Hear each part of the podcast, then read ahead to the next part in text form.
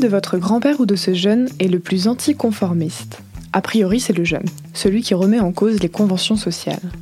Et si, en réalité, le plus à même de faire face à la pression sociale, c'était votre grand-père? Vous écoutez Culture G, votre dose de culture gérontologique pour comprendre les vieux. Ce podcast vous est proposé par Sociogérontologie en partenariat avec Domitis.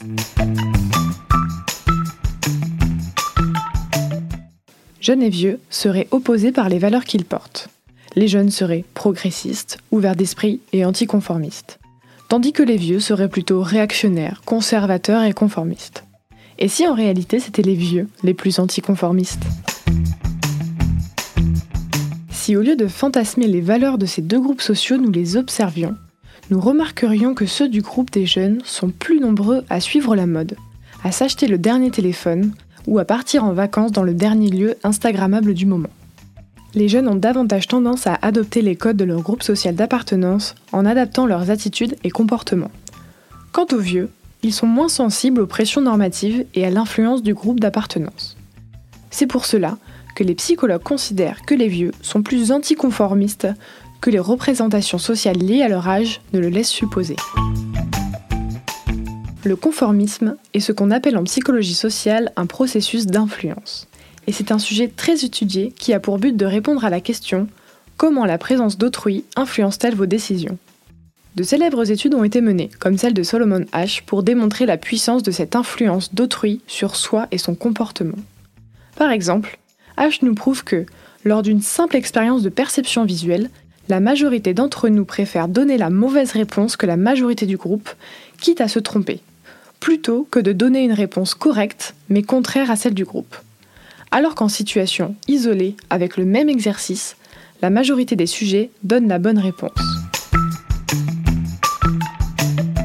Parce que notre nature est sociale et que nous avons peur d'être exclus, nous avons besoin d'appartenir à un groupe.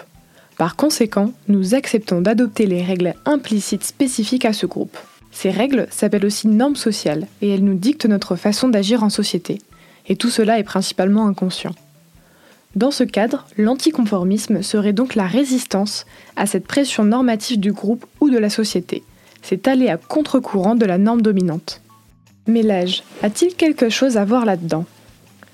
C'est la question à laquelle Nathalie Martin et Daniel Alaphilippe ont essayé de répondre dans leur article Pression sociale et vieillissement, le conformisme chez les sujets âgés. Après avoir exploré ce que dit la littérature scientifique à ce sujet, il semblerait que plus on avance en âge, plus on gagnerait en complexité cognitive et donc en ouverture d'esprit. Traduction, nous serions plus à même d'identifier les pressions normatives et donc de s'en détacher.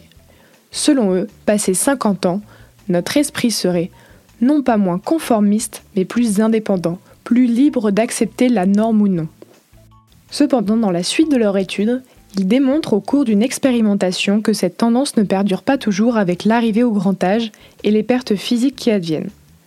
Ils tentent de comprendre ce résultat en supposant que les personnes âgées qui ont moins confiance en elles et en leurs capacités se soumettent davantage aux avis d'autrui et aux normes sociales. Les seniors restent donc influençables, comme nous tous, notamment lorsqu'ils perdent confiance en eux. L'enjeu alors est de préserver une grande estime de soi. Plus facile à dire qu'à faire dans une société où il fait bon d'être jeune. Que pouvez-vous donc faire? Un choix. Entre se conformer à ce que l'on attend de vous en vous collant au stéréotype du vieux grabataire et fragile, ou refuser ce stéréotype réducteur et néfaste et assumer de ne pas rester dans cette case que votre âge vous a assignée. Quant à vous plus jeunes, si vous voulez faire quelque chose de vraiment anticonformiste, soyez fous, cassez la barrière des générations en prenant le temps de discuter avec votre vieille voisine par exemple.